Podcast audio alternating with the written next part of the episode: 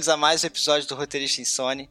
Hoje a gente se reuniu para falar de roteiro de games e suas variedades, suas semelhanças com cinema e TV e suas disparidades, digamos assim. Mais uma vez, lembrando, esse papo está sendo apoiado pelos nossos amigos do Kombuchá, do Caprobióticos, deixando sempre a nossa gravação bem mais gostosa. Eu sou Pedro Righetti e estou aqui hoje com Renato Baroni e nossa convidada especial, Tainá Félix. E aí, gente? Preparados? Simbora. Com certeza. Obrigada pelo convite, gente. Maravilha, a gente que agradece. A Tainá é produtora cultural e desenvolvedora de jogos, pós-graduada em gestão cultural pelo SENAC de São Paulo e bacharel em teatro pelo curso de comunicação das artes do corpo da PUC São Paulo. Produtora e roteirista dos jogos A Nova Califórnia e Amora, ambos produções da desenvolvedora Game e Art. Ministrou workshops, cursos e palestras em eventos como SB Games, Hack Play Pernambuco, SBO Games e Campus Party.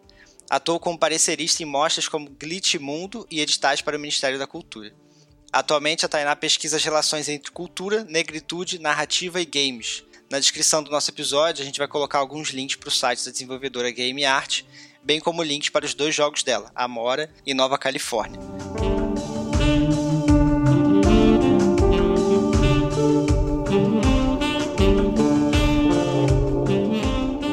Gente veio hoje falar de forma introdutória, né, sobre os, os principais aspectos do roteiro de videogame né, o que, que ele diferencia do, do cinema e da TV, mas também o que, que essas duas mídias podem ter em comum, né? Aí eu acho que antes de tudo, para a gente te conhecer um pouco, né, para o público te conhecer um pouco melhor, Tainá, lendo a sua biografia, algo que me destaca é a sua formação em teatro, né? E como que você teve essa formação e foi parar no mundo do, dos jogos. Que se a gente para para olhar assim de longe, parecem mundos extremamente diferentes, né? É muito legal, eu adoro contar essa história, porque na verdade eu sempre conto ela de maneiras muito interessantes de cada maneira, e aí eu me vejo relembrando essa história que é divertida para mim. Porque eu era de fato a pessoa da sala de ensaio, né? Então a pessoa do teatro, do teatro pobre até, né? Um, um, jeito de falar de teatro que é o ator, o público e o palco, né? Sem grandes glamoures e etc. Então eu sou, é, eu era de fato a pessoa que não tinha nada a ver com tecnologia, assim. Eu passava longe de computadores ou coisas eletrônicas ou seja lá o que for. Então meu negócio era sala de ensaio, bibliotecas e isso. E é muito louco como eu faço essa virada é, no finalzinho da, da graduação, eu conheço o Jaderson, que é meu parceiro e sócio até hoje na Game Art, em que ele vem dessa área do videogame, né? Só que ele vem numa perspectiva onde ele já trabalhava com o social. E eu, naquela época, já dava aula de teatro né? Então eu estudava pedagogia teatral, dava aula de teatro e estava ali terminando a graduação em comunicação das artes do corpo. Quando eu conheci Jaderson, eu falei, nossa, que coisa estranha, né? Trabalhar com videogame e educação, né? Que, que bagunça estranha que esse rapaz faz, né? Mas como eu sou uma pessoa muito curiosa, eu fui tentar entender o que, que ele fazia e como ele fazia. E aí eu comecei a encontrar, na verdade, muitas semelhanças entre o teatro e o videogame. Reparem, é, o teatro ele é composto por muitas outras é, formas de arte. Música, interpretação, cenário, artes plásticas, luz. Então ele tem uma porção de coisas que formam ele, elementos que formam ele para aquilo acontecer naquele hit at Nank, no aqui e agora né? Então é um, um, acontecimento, um fenômeno cultural que acontece na presença do público. É, se você grava aquilo, já passa a ser uma gravação de uma peça, já não é mais a peça, né? Então ela acontece naquele momento presente. E o videogame, ele também não acontece ninguém ligar o videogame, não é mesmo? Se alguém sentar na frente da tela do, do computador, do console, do celular, enfim, e começar a jogar. Então, como duas mídias parecem muito diferentes, mas começaram a fazer muito sentido para mim. Bem como o teatro tem todos esses elementos, o videogame também tem. Ele é composto por história, ele é composto por trilha, ele é composto por um, uma jogabilidade, ou um gameplay, como a gente chama. Então ele tem muitas outras linguagens dentro dele, ele é múltiplo, assim como o teatro. E aí eu comecei a entender esses paralelos, né? Como é que então o diretor do teatro se assemelha ao game design? Porque o diretor do teatro ele pensa na concepção daquela experiência cênica para o público. Como aquela cena vai tocar o público de X maneira ou não de Y maneira. E o videogame também tem isso no game design. O game design, ele, ele pensa como que aquela experiência vai ser mais interessante para o jogador. Inclusive, os próprios papéis da função, da construção dessas duas mídias, você tem similaridades. Né? Então, é, para mim, eu comecei a, a, fazer esses pontos, essas ligações, né? De como a gente podia é, passar de um lugar que era tão é, corpo presente, etc., que é o teatro, para uma coisa que era eu na frente de uma tela interagindo com uma máquina e ela me dando feedbacks e eu ficando tão afetada como eu também ficava no teatro. Esses dois lugares passaram a ser dois lugares muito comuns a mim, tanto o teatro quanto o videogame. E quando a gente pega o texto teatral ou o roteiro de um, de um filme ou de uma série ou um roteiro de jogo, onde que a gente consegue encontrar as semelhanças assim entre a história que está sendo contada? Tanto no, no teatro quanto no audiovisual quanto na no game? Olha, eu acredito que a começar pelo fato de contarmos uma história. Então, é, cada mídia, cada linguagem vai contar a sua história com as suas características específicas. Então, um texto dramatúrgico, ou seja, um texto feito para o teatro, ele é feito para ser encenado. Então, ele é pensado com rubricas, por exemplo, para os atores. Ator 1 um levanta e vai até a mesa e diz. Aí tem a fala. Né? Então, essa é uma estrutura de texto dramatúrgico clássico, onde eu tenho indicações para o ator para como ele vai fazer aquilo, ou como ele pode vir a fazer aquela cena. No texto do cinema, eu descrevo o lugar, eu descrevo a ação, eu descrevo naquela, naquela cabeçário né, do meu roteiro, eu descrevo a sequência, a cena, o lugar, e como aquela ação vai se transcorrer e assim, e na sequência eu começo com os diálogos. No caso do roteiro para games, a gente tem que pensar necessariamente como o jogador e a jogadora interage com aquela história. Então, como é que o meu gameplay revela ou enfatiza a minha história? Né? Porque, basicamente, a diferença entre o videogame necessariamente para essas outras mídias é que há um tipo de interatividade inerente à mídia. Ou seja, eu preciso ter uma pessoa interagindo para que ela aconteça necessariamente. Essa interação, ela se dá através dos verbos de ação, que são as mecânicas. Então, por exemplo, pular. Vamos imaginar o Mario, não é mesmo? A gente tem um jogo de plataforma em que você pula, basicamente. Então ali eu tenho um verbo de ação, que é o pular, para uma mecânica simples no jogo. Eu tenho coletar, que é coletar as moedinhas. Né? Então eu tenho uma combinação aí de duas, dois verbos de ação. E aí, como é que esses verbos de ação, ou seja, essas mecânicas dentro do jogo, revelam a minha história, mostram a minha narrativa? Né? Então, é, as similaridades para mim, começam ao contar uma história. Então, cada mídia vai querer contar uma história. E aí, cada uma vai contar a sua maneira, seja interagindo através do jogo, seja interpretando através do teatro, seja assistindo através do cinema. Teve uma questão aí que você trouxe que é da interatividade, que é realmente uma coisa muito chave, né? Tem que ser realmente, acho que a primeira questão que a gente pensa na hora de tentar entender uma diferença, né, uma, uma singularidade do videogame é a questão da interação. E um dia, né, no meu primeiro trabalho em jogo, me explicaram essa regra, né? Essa máxima que é o do don't show, né? Tipo, você coloca o jogador para fazer as coisas, né, para agir, para ter ações, como você falou, e não para ver coisas, porque ver coisas é digno da outra mídia, né? Do cinema, do teatro, é onde ele senta e assiste a peça, vê o filme. Só que aí eu paro para pensar, do don't show, que engraçado, parece uma versão um passo para frente de uma regra que é uma máxima do cinema também quando você quer fazer uma história no, no gênero dramático, né? Que é o show don't tell, mostre, não conte. Então você olha para uma regra e fala, ah, ela diferencia o, o videogame do cinema. Mas por outro lado, ela parece que está respeitando a mesma lógica de aproveitar o que aquela mídia tem para oferecer. É, as, nos dois casos, tanto o do don't show, faça não mostre no videogame, como o show don't tell, mostre, é, não conte do, do audiovisual, por exemplo, parece que estão ali com a mesma preocupação, que é presentifica a sua história.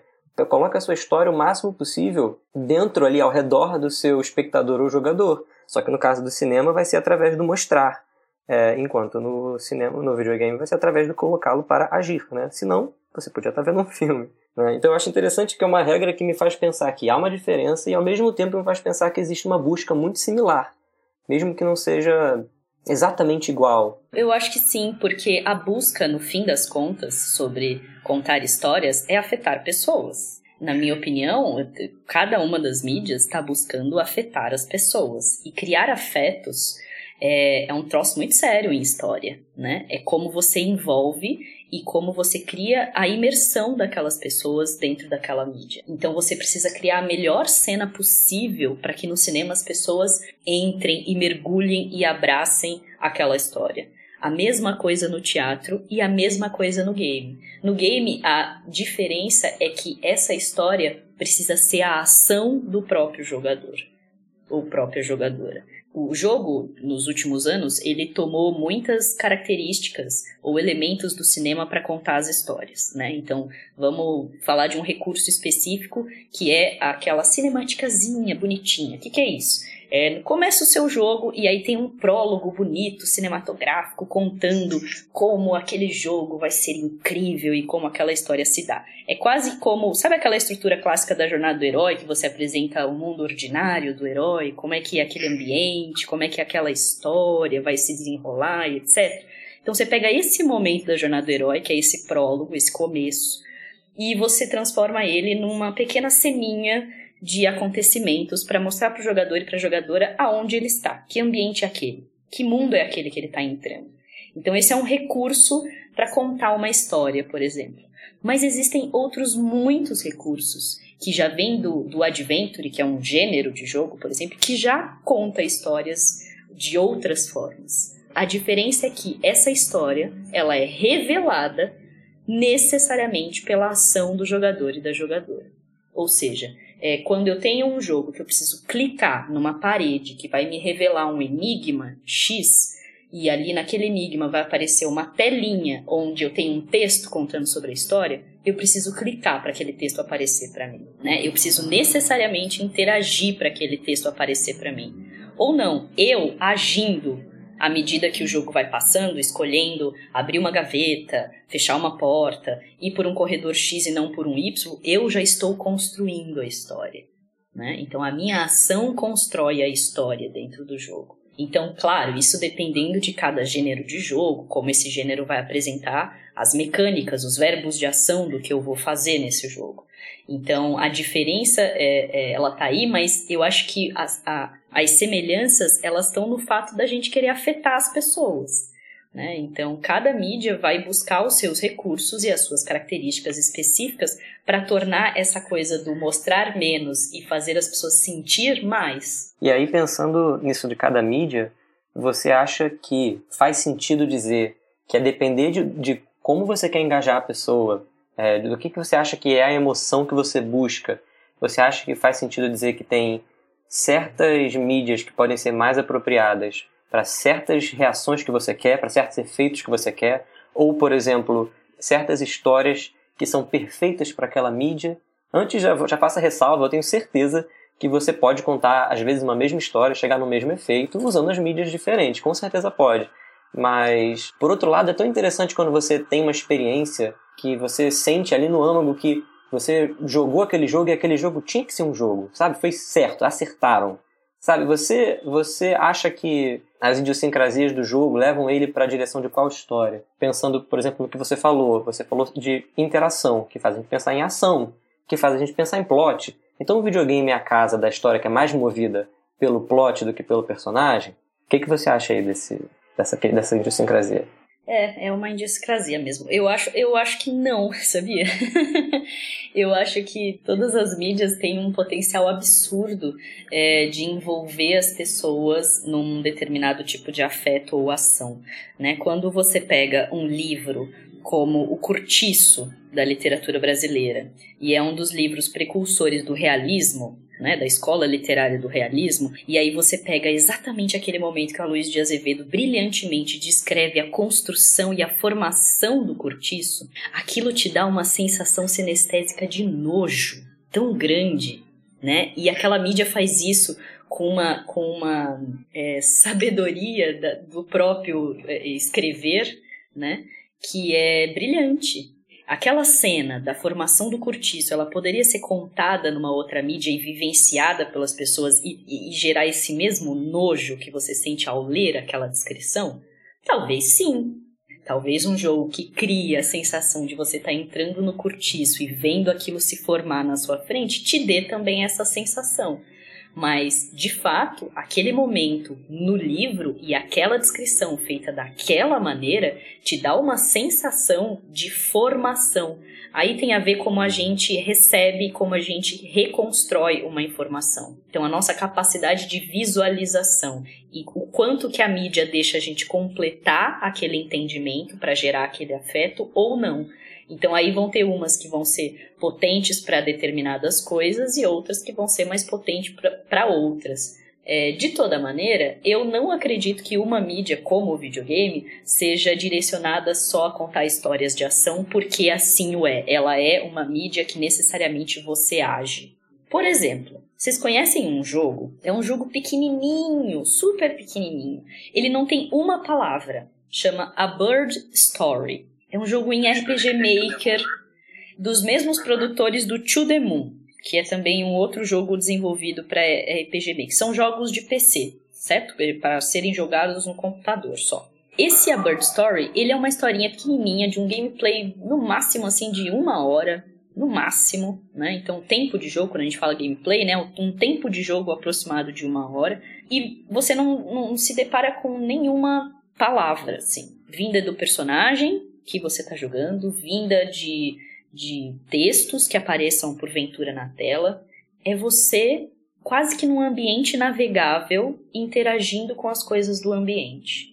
E ele te conta uma história linda sobre amizade, sobre estar sozinho, sobre viver a, a solitude de viver numa casinha pequenininha. Então, a mídia, ela quase que te mostra uma história. Ela não faz você vivenciar necessariamente ela. E é um jogo, né? Então seria tão potente se tivesse sido escrita essa história? Talvez. Num livro? Talvez. Isso é muito relativo, sabe? Eu não acredito de verdade que uma mídia é, deva fazer só uma coisa porque a característica dela é assim. Eu acho que as mídias podem se reinventar e contar histórias muito boas com as suas características. Me faz pensar, quando eu digo isso que eu falei para você, que eu sinto que a história foi contada na mídia certa, basicamente é só um sinal de que a história foi muito bem contada dentro daquela mídia, né? Simples assim, né? Concordo com você, é isso. Eu acho que você foi afetado é, da maneira que precisava ser, sabe? Tem filmes que você olha para aquele filme e fala: Meu Deus, que coisa terrível! Para que gastarmos um dinheiro para fazer uma coisa dessa? As histórias, elas, elas fazem parte da, no, do nosso, da nossa cultura, né? Nós somos contadores de histórias, assim, desde sempre. E as linguagens artísticas, elas meio que foram criadas para a gente encontrar as muitas maneiras de contar uma história. Essa fusão de algumas linguagens, né? Eu acho que muitos jogos pegam bebem muito na fonte do cinema, assim, não, não na construção da narrativa, mas nessas cinemáticas que a gente estava falando, né? Os planos, as atuações, né? Tem, tem jogos que usam atores reais e grandes atores para fazer, para interpretar os papéis, mas essa fusão que a gente estava falando me lembra um pouco que está surgindo algumas histórias dentro do cinema e da TV onde existe sim uma interatividade do público, né? Não sei se isso surgiu lá naquele Você Decide, né? Que a pessoa ligava pro, pro negócio e escolhia o final e aí exibiam. O Você Decide, ele era feito de uma forma que o primeiro bloco era sempre o mesmo, aí tinham duas opções para o segundo bloco, e para o terceiro bloco tinham, sei lá, quatro ou seis, não lembro porque ia, né, ia expandindo à medida que as pessoas fossem escolhendo. Obviamente que era caro fazer isso, e era uma decisão em coletivo, né? Não era uma decisão do jogador.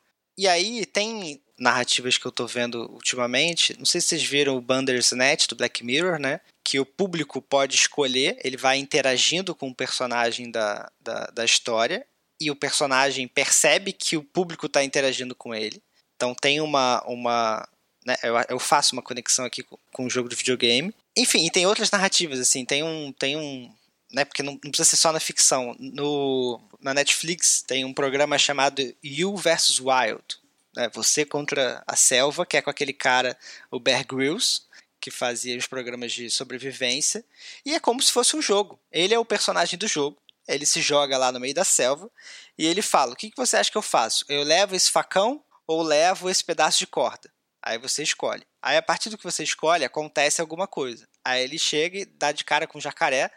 E ele fala: Eu passo de fininho pelo jacaré ou eu fico gritando pro jacaré. E aí você vai lá e, e escolhe alguma coisa para ele fazer. Então, até na, na né, até na, na, narrativa audiovisual, essa interatividade, que eu acho que é graças à né, tecnologia, a internet, a essas plataformas de streaming, está sendo possível que o público interaja mais com a história, né? Porque a gente tem uma ideia de que o público vai receber tudo aquilo, que ele vai, né, ele vai se apegar à história, ele vai sentir a história, mas ele não tem poder sobre o personagem, ele não tem poder sobre a história. Isso é um recorte importante. Vocês falaram de realidades e as possibilidades de poder fazer isso no ambiente digital e não poder fazer isso no ambiente do cinema, né? Que você precisaria de um recurso absurdo para poder fazer 13 finais.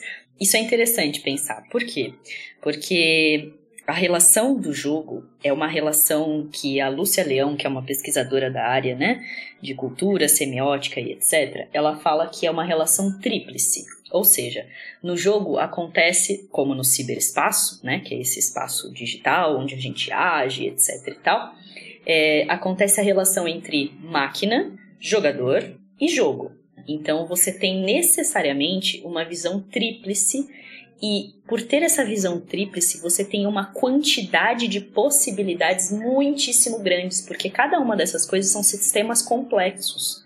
Ou seja, o jogo é um sistema complexo, a pessoa que joga é um sistema complexo e a máquina vai te dar feedbacks e respostas também complexas. Então, se você levar em consideração essa, esse triângulo dessa relação entre essas três coisas, você expande demais as possibilidades e as instâncias que você pode gerar nessa relação. Ficou meio cabeção, mas a grande questão disso tudo é pensar que o jogo, principalmente o digital, que é o caso que nós estamos tratando aqui, ele estabelece um tipo de complexidade que tanto as equipes de desenvolvimento vão dar conta de fazer através de uma narrativa que é arbórea, né, que é essa narrativa em árvore, que você começa num tronco e aí você vai ramificando cada escolha do jogador, da jogadora para um lugar, ou você é, trabalha com essa perspectiva mais linear que o cinema traz desse começo, meio e fim. Entretanto, na minha opinião, assim, muitíssimo modesta em relação ao Black Mirror, eu acho que ali a gente tem uma interatividade, a gente não tem necessariamente um jogo. Por mais que você tenha escolhas, não é necessariamente você agindo com a sua telepresença ali. É você escolhendo para um outro realizar. Não é você escolhendo e você realizando. É à medida que você controla um personagem na tela, você escolhe por ele e você controla aquela ação. Né? Você tá lá é, num jogo como Heavy Rain né, que todo mundo conhece, é um jogo clássico que ficou nessa brincadeira se era cinema interativo, se era jogo, etc. Mas o fim das contas é você que atira. Você escolhe atirar ou não e você age e atira, né? Então é, essa é uma diferença assim muito pequena, mas eu acho que absolutamente crucial né, no caso do Black Mirror. Você pode até escolher aquele final. E se tem essas, esses percalços narrativos do tipo você escolhe e tá errado, e aí no fim das contas você acaba escolhendo a, a outra opção mesmo, porque era esse o caminho óbvio, é, mais ainda, né? Essa é uma parte né, da crítica. Mas sob o ponto de vista técnico mesmo da interatividade. Né? Sob o ponto de vista técnico, na minha opinião, não é jogo talvez esse tipo de narrativa estilo o Black Mirror ou o You vs Wild que eu falei, pelo que você fala, parece que se aproxima mais daqueles livros que a gente lia quando criança, que você escolhia o que o personagem ia fazer. Não sei se vocês já jogaram, aqueles livros de aventura. Eu não sei qual é o termo correto, né? É, né, parece que vai mais para esse tipo de livro que, que eu acho que era chamado livro-jogo do que pro do que pro videogame, né? Exatamente. Vá para a página tal. Você lia uma página, Se você escolhe tal coisa, vá para a página 13. Aí você ia para a página 13. Aí você lia o que estava na página 13. Se você escolheu tal coisa, vá para a página 42. E assim por diante. Então, assim, era um tipo de interatividade que não era necessariamente jogo. Um jogo tem regras, um jogo tem um objetivo, um jogo tem um espaço barra ambiente é, um simulacro onde aquelas regras fazem sentido, né? Existe toda uma, uma teorização de conceito de jogo que acho que ajuda a gente a olhar para essas, essas manifestações das, da, da cultura, dessas linguagens do audiovisual e dizer, tá, isso daqui é uma coisa interativa, mas não é necessariamente jogo. Nem tudo que é interativo é jogo no audiovisual. Fiquei muito curioso para entender um pouco melhor quando você falou dessa relação ali tríplice é, jogador e jogo consigo visualizar, mas consegue dar um exemplo concreto de qual é a relação da máquina nessa experiência do jogo, do jogar? Quando é, você está jogando num PC, ele tem uma certa arquitetura e configuração para te dar um feedback sobre como a sua ação reverbera naquela, naquele ambiente de jogo. É, ele vai te dar um, ele vai, você vai clicar numa caixa e aquela caixa dentro do jogo vai abrir um feedback sonoro. Eu acabei de pensar no Zelda. e você abrindo a caixa.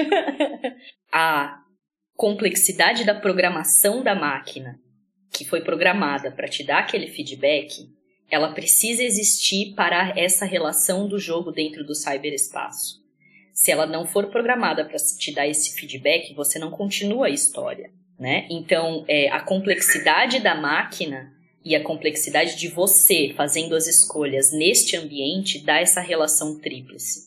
Então, eu preciso do jogador interagindo com uma máquina que dá um feedback dentro de um espaço de jogo. E essa relação tríplice, ela é muito complexa e por isso ela dá margem para uma porção de interações e possibilidades que o videogame no digital, né, que o jogo no digital ele, ele oferece. Né? E essa relação, você pode falar de relação tríplice no teatro também, que é peça, público, atores, por exemplo, é, e assim por diante. É, a questão é que a máquina ela é determinante para que isso aconteça no digital. Ela precisa te dar esse feedback. Ela precisa estar programada para você agir e ela te dar um feedback sobre essa sua ação.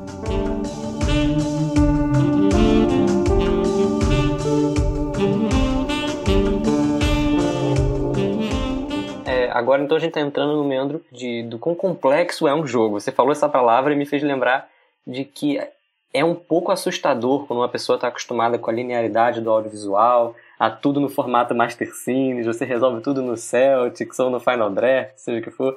É, às vezes até no Word, e aí você vai pro videogame, e cara, desde que eu entrei, e foi em 2019 só, só trabalhei em três jogos, eu já aprendi a usar Twine, Notion, Milanote, é, ClickUp, Miro, e aí você. E, e, porque os formatos, cada jogo pede um formato diferente, é uma loucura.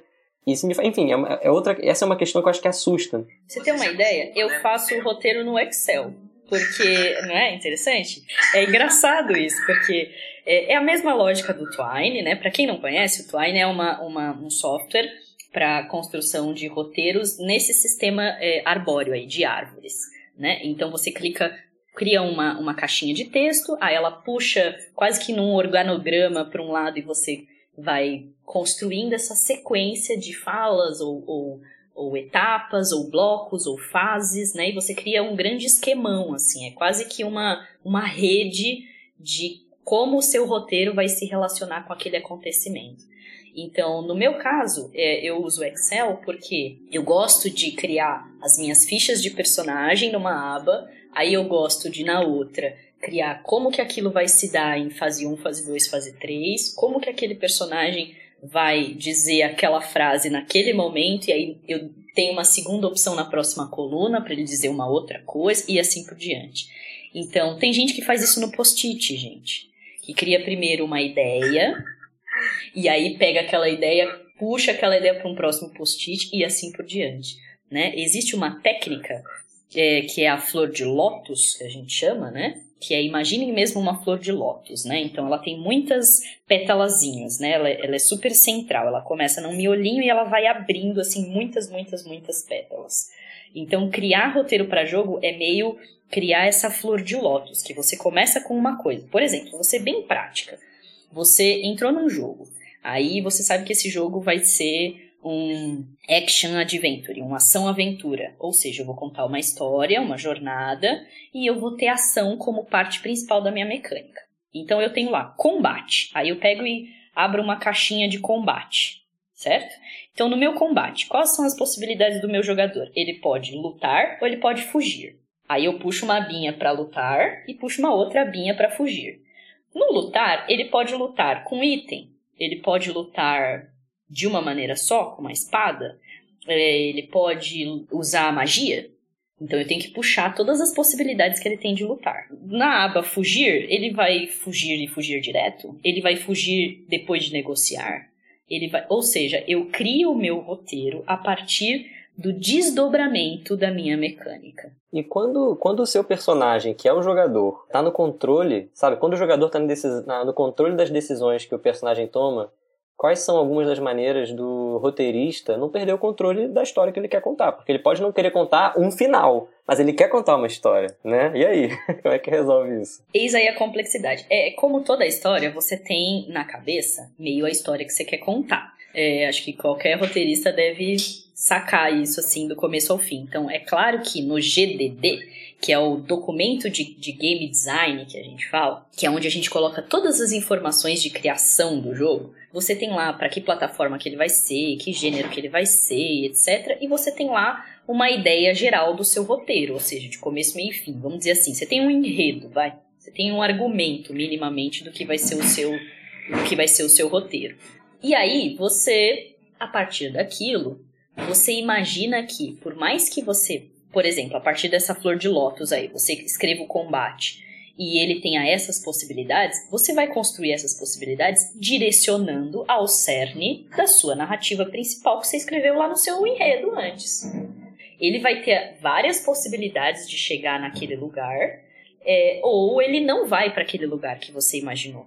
Então é claro que sim, os roteiristas que fazem roteiros para jogos muitíssimo grandes, que têm possibilidades de escolhas variadas, sei lá, 13, 22 finais, eles escrevem para burro, percebe? E muitas daquelas coisas não são utilizadas e não, não passam pelos jogadores nem a pau, assim, né? E isso acontece. E aí ele vai ter que trabalhar e dormir com essa com essa bucha, assim, do tipo, ok, muitas histórias que eu criei não vão ser nem vivenciadas pelos jogadores. A vida é essa, espero que ele esteja ganhando para isso. Mas não há como ter este controle nesse sentido. Você vai contar a sua história de muitas maneiras possíveis. Você tem que lembrar que o jogador é coautor da sua, da sua narrativa, à medida que ele escolhe um caminho e não o outro que você gosta mais.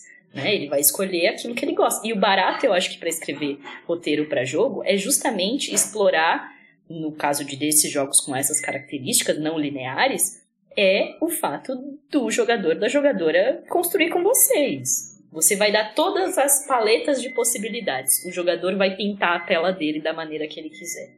Dentro da sua paleta. É isso. Você escolhe uma paleta, mas o jogador vai fazer a combinação que ele quiser.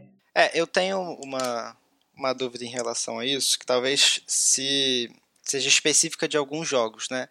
Para mim, o que mais me interessa em roteiro sempre é estudar tipos diferentes de estrutura, né? Quando a gente está dentro do, do audiovisual ou do, de outras narrativas, a gente sempre lembra da narrativa clássica, do Jornal do Herói, de não sei o quê. É, existe no cinema uma, uma estrutura é, arbórea, né, em estrutura de árvore, mas é muito diferente do que você explicou. E aí o que eu estou tentando entender é o seguinte: você me diz que você faz é, o roteiro dentro do, do Excel e que o jogador escolhe como ele vai contar aquela história. Mas eu tenho a sensação que essa estrutura de Lotus ou essa estrutura de árvore, em alguns jogos, elas também podem estar dentro de uma estrutura clássica. Eu trago como exemplo, sei lá, o God of War ou qualquer outro jogo que vocês queiram trazer também que tenha nesse sentido. O jogador, ele vai, ele vai decidir o como, né? Como aquela história vai ser contada. Se ele vai para um lado, se ele vai para o outro, se ele vai pegar tal coisa primeiro, se ele vai pegar tal coisa depois. Mas no jogo existe um início e existe um desenvolvimento entre aqueles personagens, né? A gente, ali no God of War, aquele o, o protagonista e aquele garotinho se relacionam e criam uma relação que está estruturada e de forma linear, me parece, e a gente chega num final. Eu não sei se nesse jogo tem mais de um final, né? Mas esses jogos que têm múltiplos finais, existe também uma preocupação em que todos os finais façam sentido, assim, que todos os finais é, é, como se tivesse uma estrutura maior, uma estrutura clássica maior, dividida em três atos, quatro atos, cinco atos, e dentro dela, em cada pedacinho, o jogador pudesse tomar essas, é, essas decisões. Então, se ele chega no final A, a percepção que ele vai ter, a premissa que ele vai ter, a, a sensação que ele vai ter da história vai ser X. Se ele chega no final B, ele vai ter uma sensação Y, mas que faz sentido porque foi construído para aquilo, que tem os, os pontos chaves na história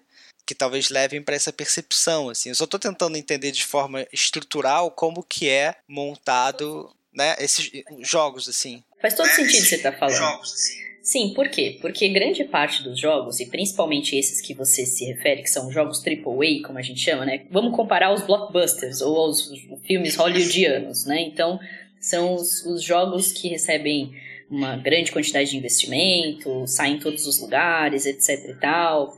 Tá na premissa do seu, do seu filme, quando você vai ao cinema, tá lá a propaganda do jogo, etc e tal. Enfim, então são os grandes jogos. Então jogos como esses, é, eles tendem a agradar ou a ser dirigidos a um grande público. O grande público está acostumado a que tipo de estrutura narrativa? As clássicas, que tem começo, meio e fim. Então, aristotelicamente falando, o começo, o meio e o fim. A clássica curva dramática de apresentar lugar, de dar o conflito, de desenvolver os conflitos, de chegar num clímax, de desenvolver aquele, né, aquela, a, desenrolar aquele nó do clímax e chegar num X final. Então, essa é a curva clássica para contar as histórias, né, no Ocidente.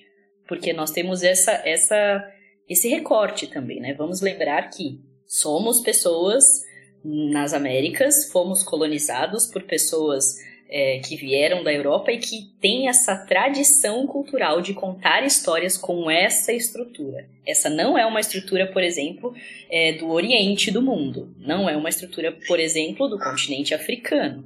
Então, nós aqui, neste lugar em que estamos, no Brasil em especial, gostamos e somos criados nesse lugar em que contar histórias precisa ter começo, meio e fim. Então, para começar, então a gente gosta e a gente se sente confortável em ouvir histórias de começo, meio e fim. Por isso que essa estrutura ela faz tanto sentido pra gente. E aí, é claro, tanto o Joseph Campbell, que cria a Jornada do Herói, como o, o, o Prop, que pega isso e leva para o cinema hollywoodiano, ou a, a, a Murray Murdoch, que pega isso e transforma na Jornada da Heroína para dizer, olha, o feminino tem outra estrutura, mas ainda é começo, meio e fim, não foge disso. Então, assim, por mais que a gente tente é, criar vários caminhos, que é o que acontece no jogo, a gente ainda mantém a estrutura clássica de começo, meio e fim. Acho que só tem uma coisa aí também que você trouxe que, por exemplo, para mim, né, como sempre estive acostumado com esse tipo de narrativa, tem um ponto que para mim começo, meio e fim não é só narrativa, é quase uma filosofia, assim. É como se o mundo existisse o início, meio e fim. É como se a vida tivesse o início, meio e fim. A gente vive num mundo mas cíclico não... de entendimento filosófico. Então, é, a nossa é base filosófica, ela é cíclica de começo, meio e fim. Então, por isso que a gente fica nesse lugar confortável de esperar que as coisas tenham esse, essa linha natural. É, é porque é, é, algo que parece que sai só do campo narrativo e entra em algo num, num, num, num pensamento sobre a, né, a, vida, assim. É, é, é, sai, né, de contar uma história, a sensação, a sensação que eu tenho.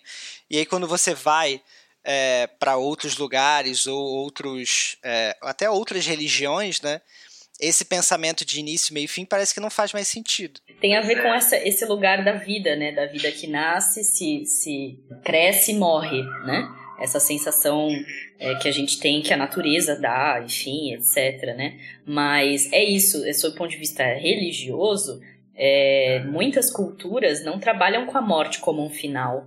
Então, isso já muda o entendimento para as narrativas. Então, a morte, ciclicamente, não é um final. Né? Ela é um novo começo, ela é um outro começo, ela é uma parte, ela é o um meio para algumas culturas.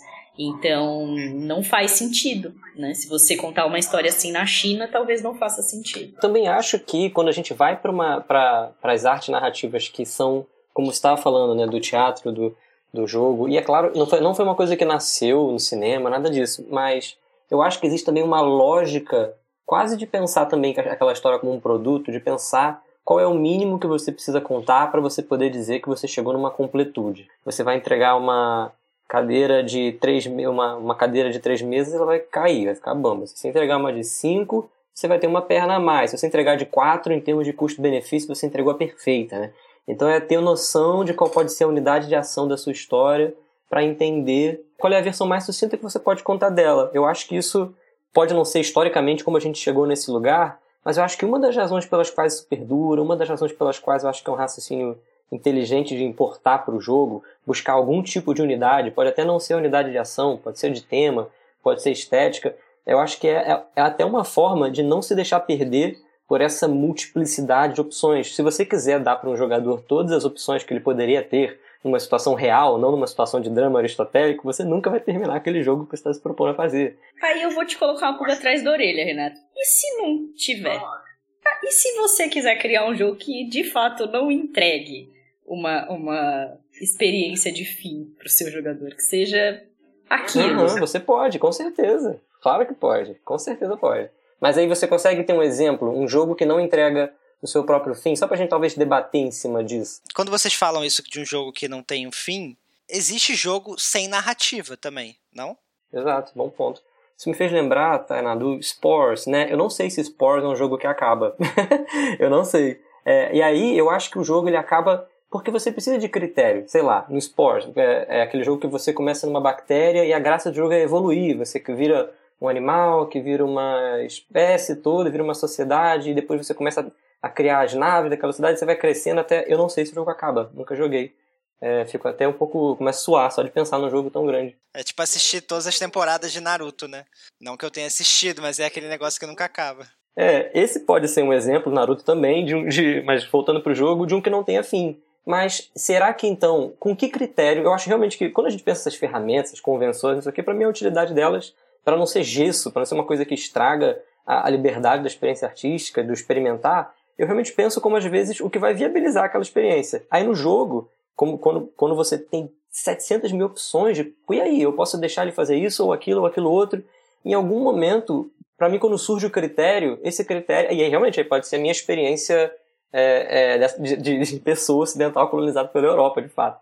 É, eu vejo que eu, por exemplo, fico confortável com, desse, com, essas decisões quando eu vejo alguma unidade, mesmo que não seja de ação, mesmo que não seja uma unidade que me diz essa história vai terminar quando é, esse, é, essa pessoa for derrotada, quando a montanha terminar de ser escalada. Mas às vezes foi uma unidade temática que falou o tempo todo no jogo você vai estar jogando e tomando decisões sobre é, aprimoramento. E você pode se aprimorar para sempre. Mas eu só vou deixar o jogador jogar uma experiência, viver uma experiência sobre aprimoramento. Porque essa é, sei lá, é, é a emoção que eu quero evocar. É, eu poderia também gastar tempo e fazer com que essa fosse uma experiência sobre aprimoramento e sobre ma massagem.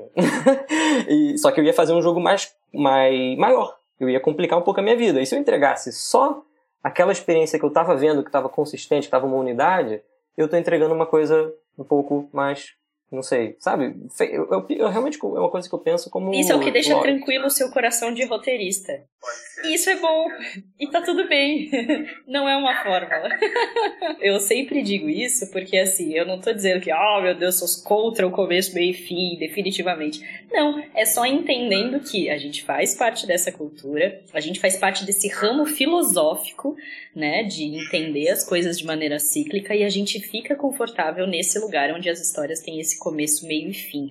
Seja ela a partir de unidades de ação ou não, mas a gente fica mesmo confortável nesse lugar, né? É, isso é, faz parte de quem a gente é, sabe? É, é, só importante a gente ter, acho que, consciência disso. Por que, que eu digo isso? Porque, assim, por exemplo, o fato da jornada do herói, enquanto estrutura narrativa, ter virado o máximo praticamente a única estrutura possível para contar a história, é, tem a ver com o fato de que ela é um arquétipo junguiano, né? Então a gente está falando de um arquétipo que é de alguém que estudou tipos ou tipos de, de figuras sociais e tirou de, de, um dos tipos, que é o tipo herói, dentro do, da mandala junguiana, você tem vários tipos ali.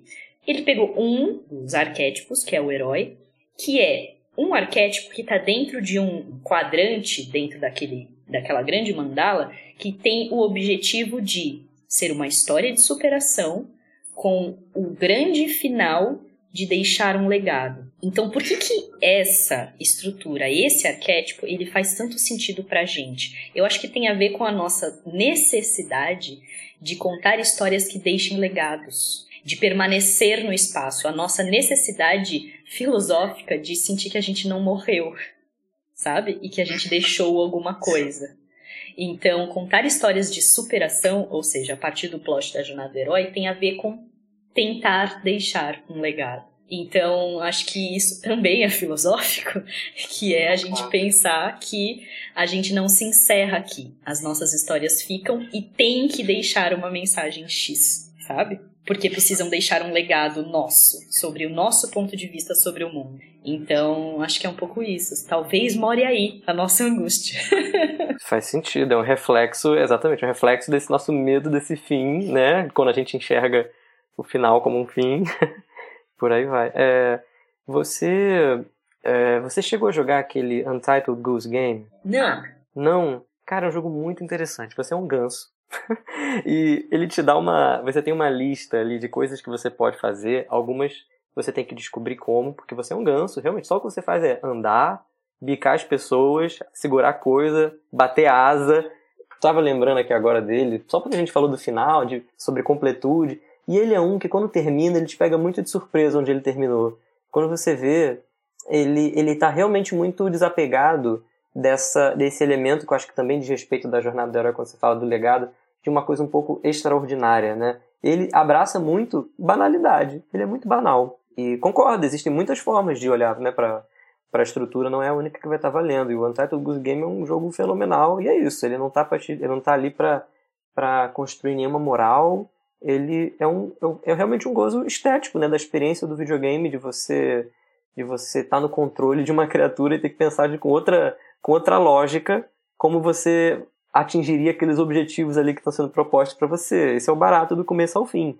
Tem nenhuma grande catarse. Exato. E aí você percebe como é, o, a minha crítica ao lance da estrutura da jornada do herói é exatamente essa. Não é que ela é um problema.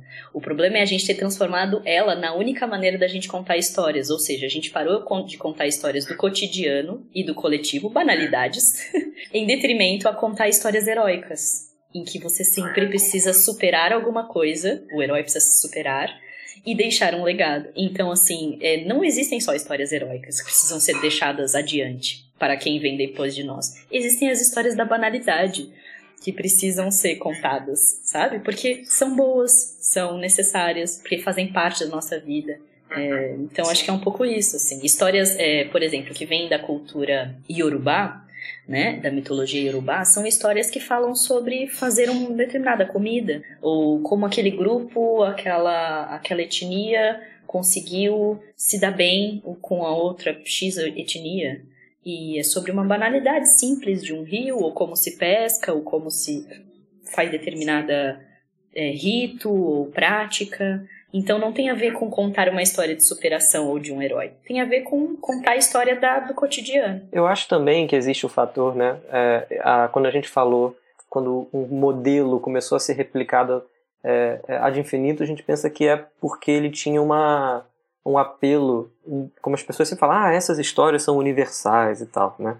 E eu acho que hoje a gente tem uma realidade de capacidade de distribuição de projetos, de conseguir alcançar um número extenso de pessoas que permite que a gente é, realmente torne mais viável a gente trabalhar com histórias menos formulaicas, menos universais, digamos assim, né? mesmo que não sejam, menos canônicas. Eu estava ouvindo o Felipe Braga, o roteirista que fez aquela série Samantha para Netflix, falando isso, que a gente está chegando nessa época do nicho, onde você pode abrir um pouco mais mão da, da jornada do herói, por exemplo, né? da, de certas convenções da narrativa clássica, de achar que essa história tem que ter uma premissa, tem que ser sobre algo maior, mas o que eu acho, o que eu ainda luto, eu ainda tento encontrar um projeto que eu, que eu sinta que não teve, tipo no videogame, né? Eu acho difícil olhar para um jogo e falar assim, não encontrei unidade aqui. Porque é isso, eu acho que é um trabalho tão hercúleo, essa, essa narrativa arbórea. Você precisa de um critério, não precisa não? Eu, eu adoraria esse exemplo que fala assim, não, esse não teve nenhum critério. O Untitled Goose Game é um jogo que eu acho engraçado, que ele meio que parece que pode acontecer qualquer coisa nele, mas está limitado ao que um ganso pode fazer dentro do jogo, que é andar, é, fazer o grasnado e, e pegar as coisas com a boca, né? E aí, a, a, só, por causa da mecânica ser muito simples, ela acaba sendo uma, servindo como uma unidade. Enfim, aí eu queria saber, eu queria saber se você não usa a, numa história que você está criando a jornada de herói como um critério, você tem um outro que você sabe que você vai abraçar? Ou você deixa cada história te dizer? Existe alguma singularidade também em você estar escrevendo para um jogo que é essa coisa, como eu estou falando, que explode né, para todos os lados, você tem algum outro critério que você gosta de usar para falar, ah, essa história está indo para um caminho certo. Se não é a jornada do herói, se não é uma unidade de ação necessariamente, o que que te agrada? Eu gosto muito de pensar que a história ela precisa necessariamente estar tá em contato com os seus jogadores, suas jogadoras. Então a gente tende é, a fazer os protótipos e fazer gameplays e playtests, na verdade para ver como é que aquilo de fato acontece com as pessoas que vão jogar aquilo. A gente cria os jogos para as pessoas, né? Então, acho que é nesse momento que eu percebo que aquilo tá funcionando para as pessoas ou não tá funcionando, sabe? Se aquela história tá indo pelo caminho certo ou não, porque ela de fato só acontece na interação. Então eu preciso ver as pessoas jogando. Porque se a história tá só na sua cabeça e tá linda na sua cabeça, parabéns, você ganhou o troféu de melhor história na sua cabeça. Agora, se a história não funciona pro jogador para jogadora, desculpa, amigo. Então, refaça. Ó, vou te dar um exemplo muito objetivo. O A Nova Califórnia, ele era um, um ele é um conto do Lima Barreto, é, que tem aproximadamente umas quatro laudas. Né? Então você tem ali umas duas páginas e tal, aproximadamente. E a gente transformou ele num roteiro de 80 páginas. Cara, o primeiro roteiro tinha 80 páginas. Tinha texto pra burro no jogo. Aí a gente levou ele pra um playtest. A gente via a molecada passando o texto assim, ó. Trrr, sem pensar no amanhã. E eu falei, não, mano, não, são 80 páginas. Não, não, a galera vai ter que ler esse negócio. E aí o que eu fiz? A gente diminui, a gente enxuga aquele texto para dar a mensagem que eu preciso naquele momento. Eu crio uma mecânica também de necessidade de prestar atenção naquele texto, porque se ele não prestar, né, num adventure, ele não vai conseguir terminar aquela missão. É, mas eu enxugo, porque se eu quero que meu público de 12 anos não passe o meu texto ensandecidamente, é, eu preciso adaptar ele. Então eu vou jogar as minhas 80 páginas fora? Não, eu vou transformá-las em 40. É isso. Ok, legal. Então da interação, né? De uma coisa que é uma das diferenças que a gente não estava tocando muito aqui, né? É muito comum no processo do jogo você ir testando, né? No audiovisual a gente mostra para os amigos e é isso. Porque quando tá filmado não dá para refilmar. Acho que tem uma noção também que quando você está escrevendo um roteiro de jogo, o público não vai ter a experiência completa, né? Mas ele precisa ter uma boa experiência. Talvez ele não pegue todos os, os pedaços narrativos, né? E às vezes ele pode pular uma etapa ou ele pode pegar o pedaço A ao invés do pedaço B. Eu acho que isso algo que me interessa muito nesse, nesse, nesse tipo de roteiro de, de jogo é que todos os pedaços precisam ser interessantes. Até para estimular o jogador a procurar esses pedaços. Assim. Tem jogos onde você joga o, o, jogo, e se você quiser, eu já fiz isso várias vezes, tá? Desculpa se isso é uma ofensa. Mas de pular o texto de, de, de história, porque às vezes aquilo não é nada interessante. É tão vazio, é tão sem graça que eu pulo. E tem histórias e tem jogos que eu procuro todo, toda a completude daquela, daquela narrativa, ou que eu paro para realmente me inteirar, assim. Tem um jogo que eu joguei recentemente, que foi o Barone que me apresentou, que foi o Celeste, que ele é um jogo, com toda a sinceridade do mundo, que se não tivesse a história, a parte de jogabilidade dele seria interessante, né? Porque existe uma evolução, é você é um personagem escalando uma montanha. Poderia ser um personagem chapado. Mas para mim, o jogo se tornou algo muito maior porque a história do jogo era extremamente interessante. né, o dilema daquela personagem, as falhas daquela personagem, de como que ela queria passar por cima daquilo, de como a montanha era uma representação do que ela estava querendo atravessar. Eu sei que isso é jornada do herói, tá? Mas assim. Da heroína nesse caso. É, da heroína. Eles poderiam tirar tudo aquilo e ainda seria um jogo. Mas quando inseriram a narrativa, se tornou algo além. Óbvio, continua sendo um jogo, né? Mas a, a experiência é muito mais, mais gostosa, assim. É uma camada, né? É, é como é. se você visse um filme mudo, completamente mudo, sem música nenhuma, e como se você visse um filme mudo sendo orquestrado na, ao vivo na sua frente. Ou você visse o cinema mudo com a música que foi colocada nele. Ver Charlie Chaplin no mudo para você ver é completamente diferente de ver Charlie Chaplin com o volume ligado, né? É, esquece até as telinhas de falas, esquece as telinhas de falas. Pensa só na música e como a camada da música te conta uma história. O jogo ele tem isso. Então eu comecei lá falando nosso papo sobre o fato do teatro ser muito semelhante ao jogo, porque é isso, ele é composto por camadas. É uma mídia composta por camadas. Cada uma delas conta uma história. A luz no teatro conta uma história, a música conta uma história, os atores contam uma história, a movimentação deles em cena conta uma história, o cenário conta uma história. Mesma coisa no jogo. O ambiente conta uma história, o world building todo que você cria, a narrativa conta uma história, a jogabilidade, o que você faz necessariamente conta uma história.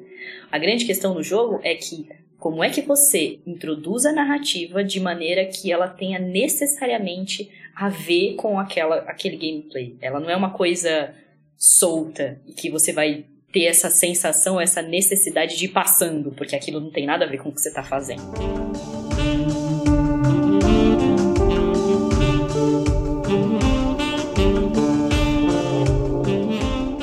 aí tentando fazer um, um apanhado geral, assim, pra gente começar a encerrar o nosso papo, o que, que vocês poderiam dizer, o que, que a Tainá e o Baroni, que, tá, que entrou nesse universo também, podem dizer para um roteirista de, de, de outra área, né, que não seja jogos, é, o que, que dizer para essa pessoa quando ele começa a se interessar por roteiro de jogos, assim, o que, que assim, quais poderiam ser os primeiros passos de um roteirista de jogos? Jogue. Jogue. Com certeza, eu ia falar a mesma coisa. É, tem que jogar muito tem que entender o que, que te atrai ali de diferente dessa outra mídia na qual você já está acostumado, né? E aí, na, na experiência, você ir buscando você ir buscando entender como é que você vai transformar isso, né? Se você vai fazer um Excel.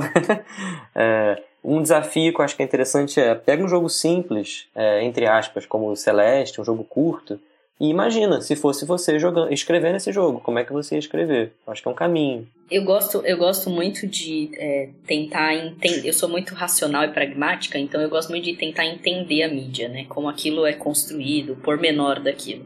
Então acho que entender é, como é que o gênero ele é construído a partir da mecânica e aí, como é que cada mecânica, historicamente no videogame, constrói as suas narrativas, é um bom caminho de começar a estudar, sabe? Porque jogos de plataforma têm uma maneira de contar história.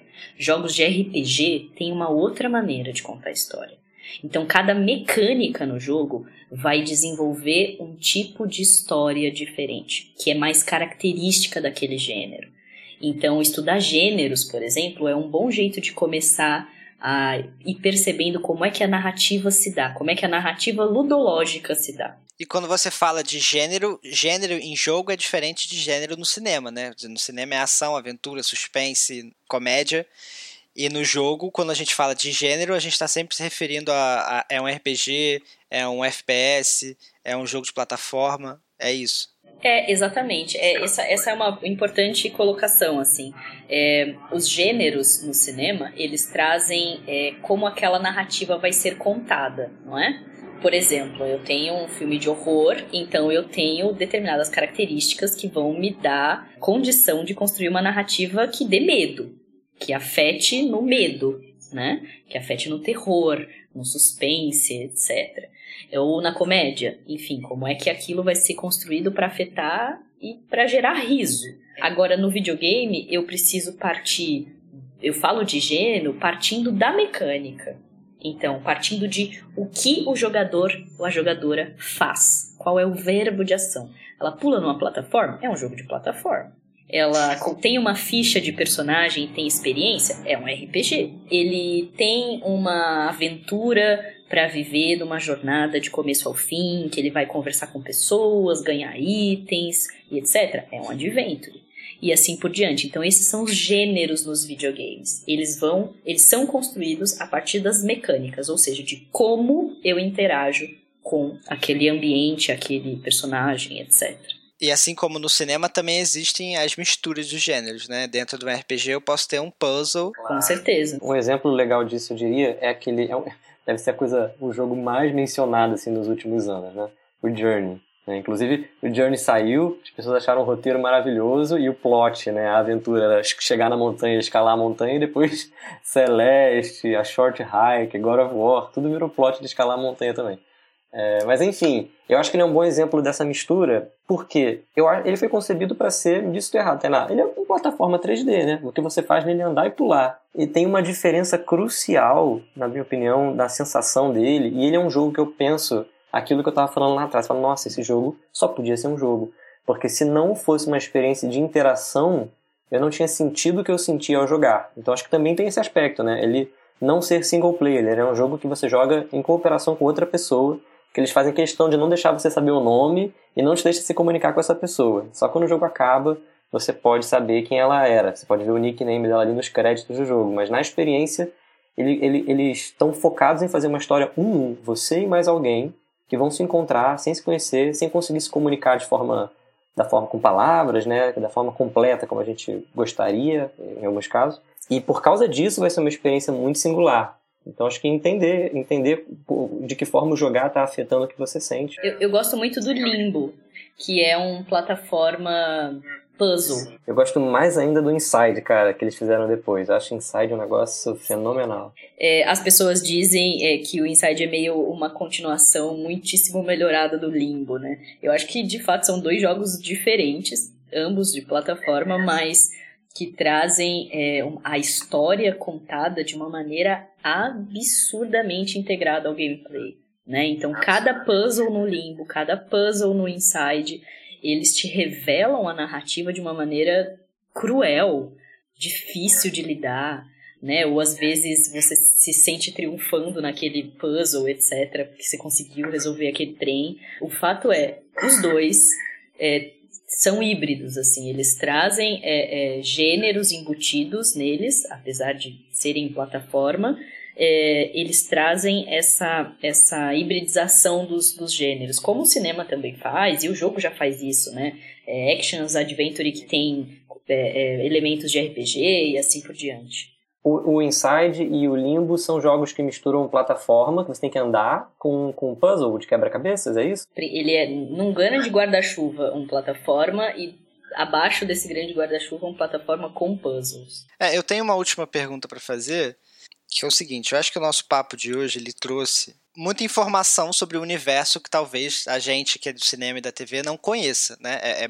é muita coisa, imagino que tenha mais milhares de coisas para estudar e para aprender e para jogar. Algo que eu diria para quem está vindo de uma outra área é que mesmo que você não consiga jogar o jogo porque está faltando, né, você não tem o computador ou você não tem o PlayStation, Xbox, o que seja, é interessante também, acho que, acho que às vezes até independente se você vai querer trabalhar com o jogo ou não, é tentar ou jogar ou assistir uma gameplay do jogo, assim. Esse Limbo, por exemplo, você pode assistir alguém jogando e ter a sensação daquela narrativa e, e, e, talvez analisar como aquilo foi construído, que, o que vocês falaram agora, né? Mas aí a última pergunta vai em outra direção, na verdade.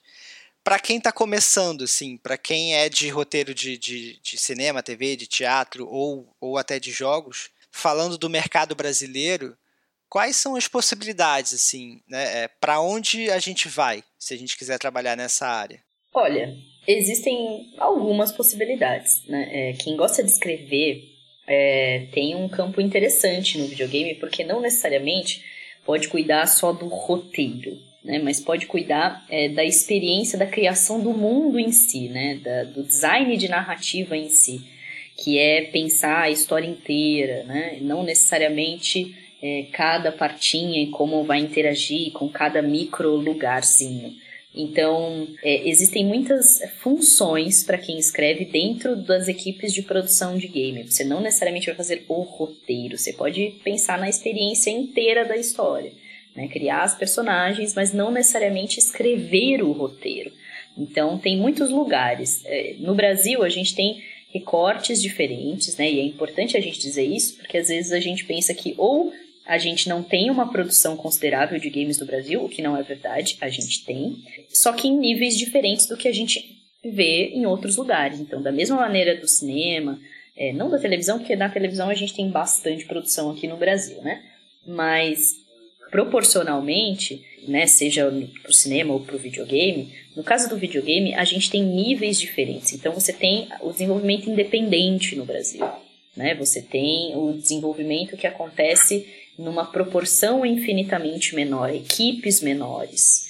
Quatro, cinco pessoas, estúdios de dez pessoas, grandes estúdios fazendo coisas maiores, né, e tudo mais. Então é possível, e aí uma dica que eu sempre dou para as pessoas, se junte em game jams para entender como é que isso funciona. Né? As game jams são lugares muito bons, que é um lugar onde as pessoas se juntam para construir um jogo durante 48 horas, ou quatro dias, ou uma semana, enfim. E aí você experienciar como é que é construir a história para aquela experiência.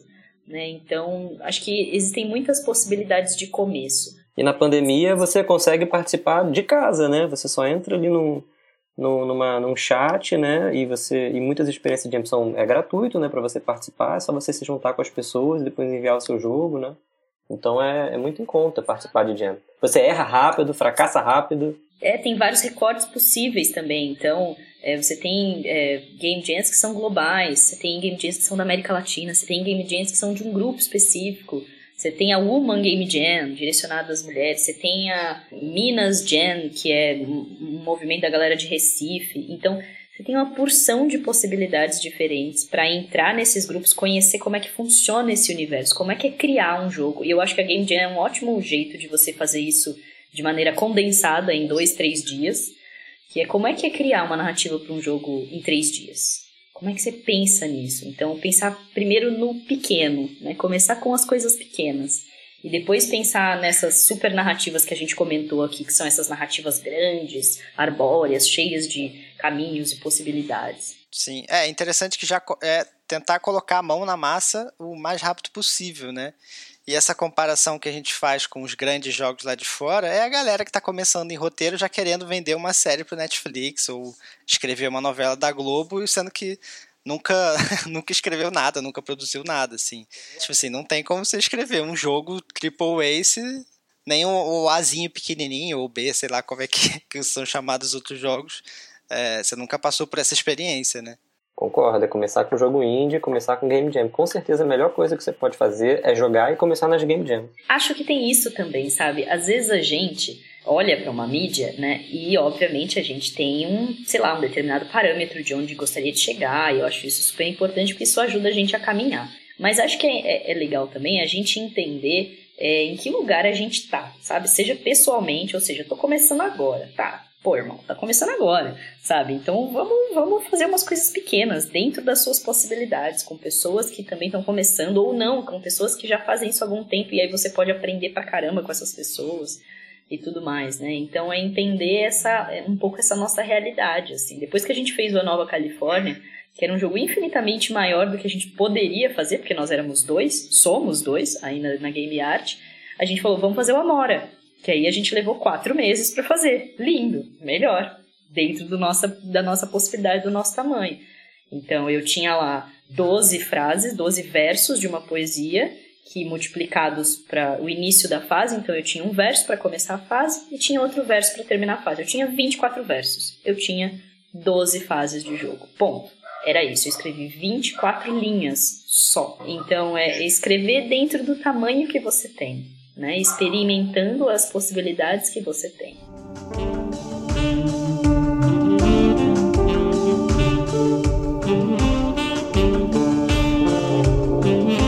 Bom, eu acho que a gente falou de tudo que dava para falar no tempo que a gente tinha. Eu acho que trouxemos novas informações para quem está vindo de fora.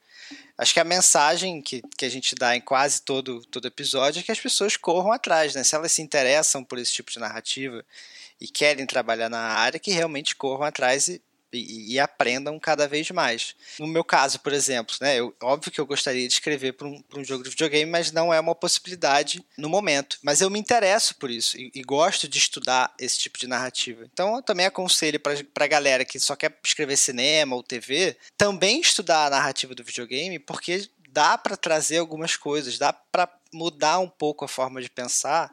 Não sei, trazer coisas novas para o que que a gente está fazendo, assim, né? Ou tentar, sei lá, se reinventar um pouquinho. Queria agradecer muito a presença da Tainá. Eu acho que foi, para mim, foi é, muito especial, assim, né? Porque eu sempre tive esse interesse, mas nunca tinha, nunca tinha tido uma aula, digamos assim, né? A sensação que eu tive hoje foi que a gente teve uma aula sobre o assunto. Então, queria muito te agradecer, Tainá. Obrigado. Foi um prazer, eu que agradeço. É, imagina a aula, eu ainda estou aprendendo, né? Fazendo e aprendendo. Então é, é ótimo poder trocar experiências e ouvir também, e aí construir novas perspectivas sobre o que eu faço e para as pessoas também. É, eu gosto de sempre dizer que criar narrativa para game é criar futuros possíveis. Então, se você que escreve já para roteiro de cinema, para televisão e etc. No videogame você pode também escrever futuros possíveis, né? Então é um lugar e é uma mídia que abraça quase todas as suas aspirações dentro de determinados limites. Então é bacana poder viajar um pouco nesse lugar do videogame, nesse lugar lúdico que o jogo traz pra gente, para poder contar essas histórias que talvez ainda não tenham sido contadas. Essas histórias nossas, cotidianas, bobas e simples, é, e não necessariamente só as épicas. Né? As épicas são legais, são maneiras, mas as cotidianas também ensinam uma porção de coisas pra gente. Maravilha. Gente, esse foi mais um episódio do Roteirista Insone. Vocês podem encontrar a gente no Spotify, no Anchor, no iTunes, onde vocês quiserem. É, nos sigam nas redes sociais, a gente vai colocar também a rede social da Tainá aí na descrição do nosso episódio. E é isso, e até semana que vem. Obrigado. Tchau, tchau.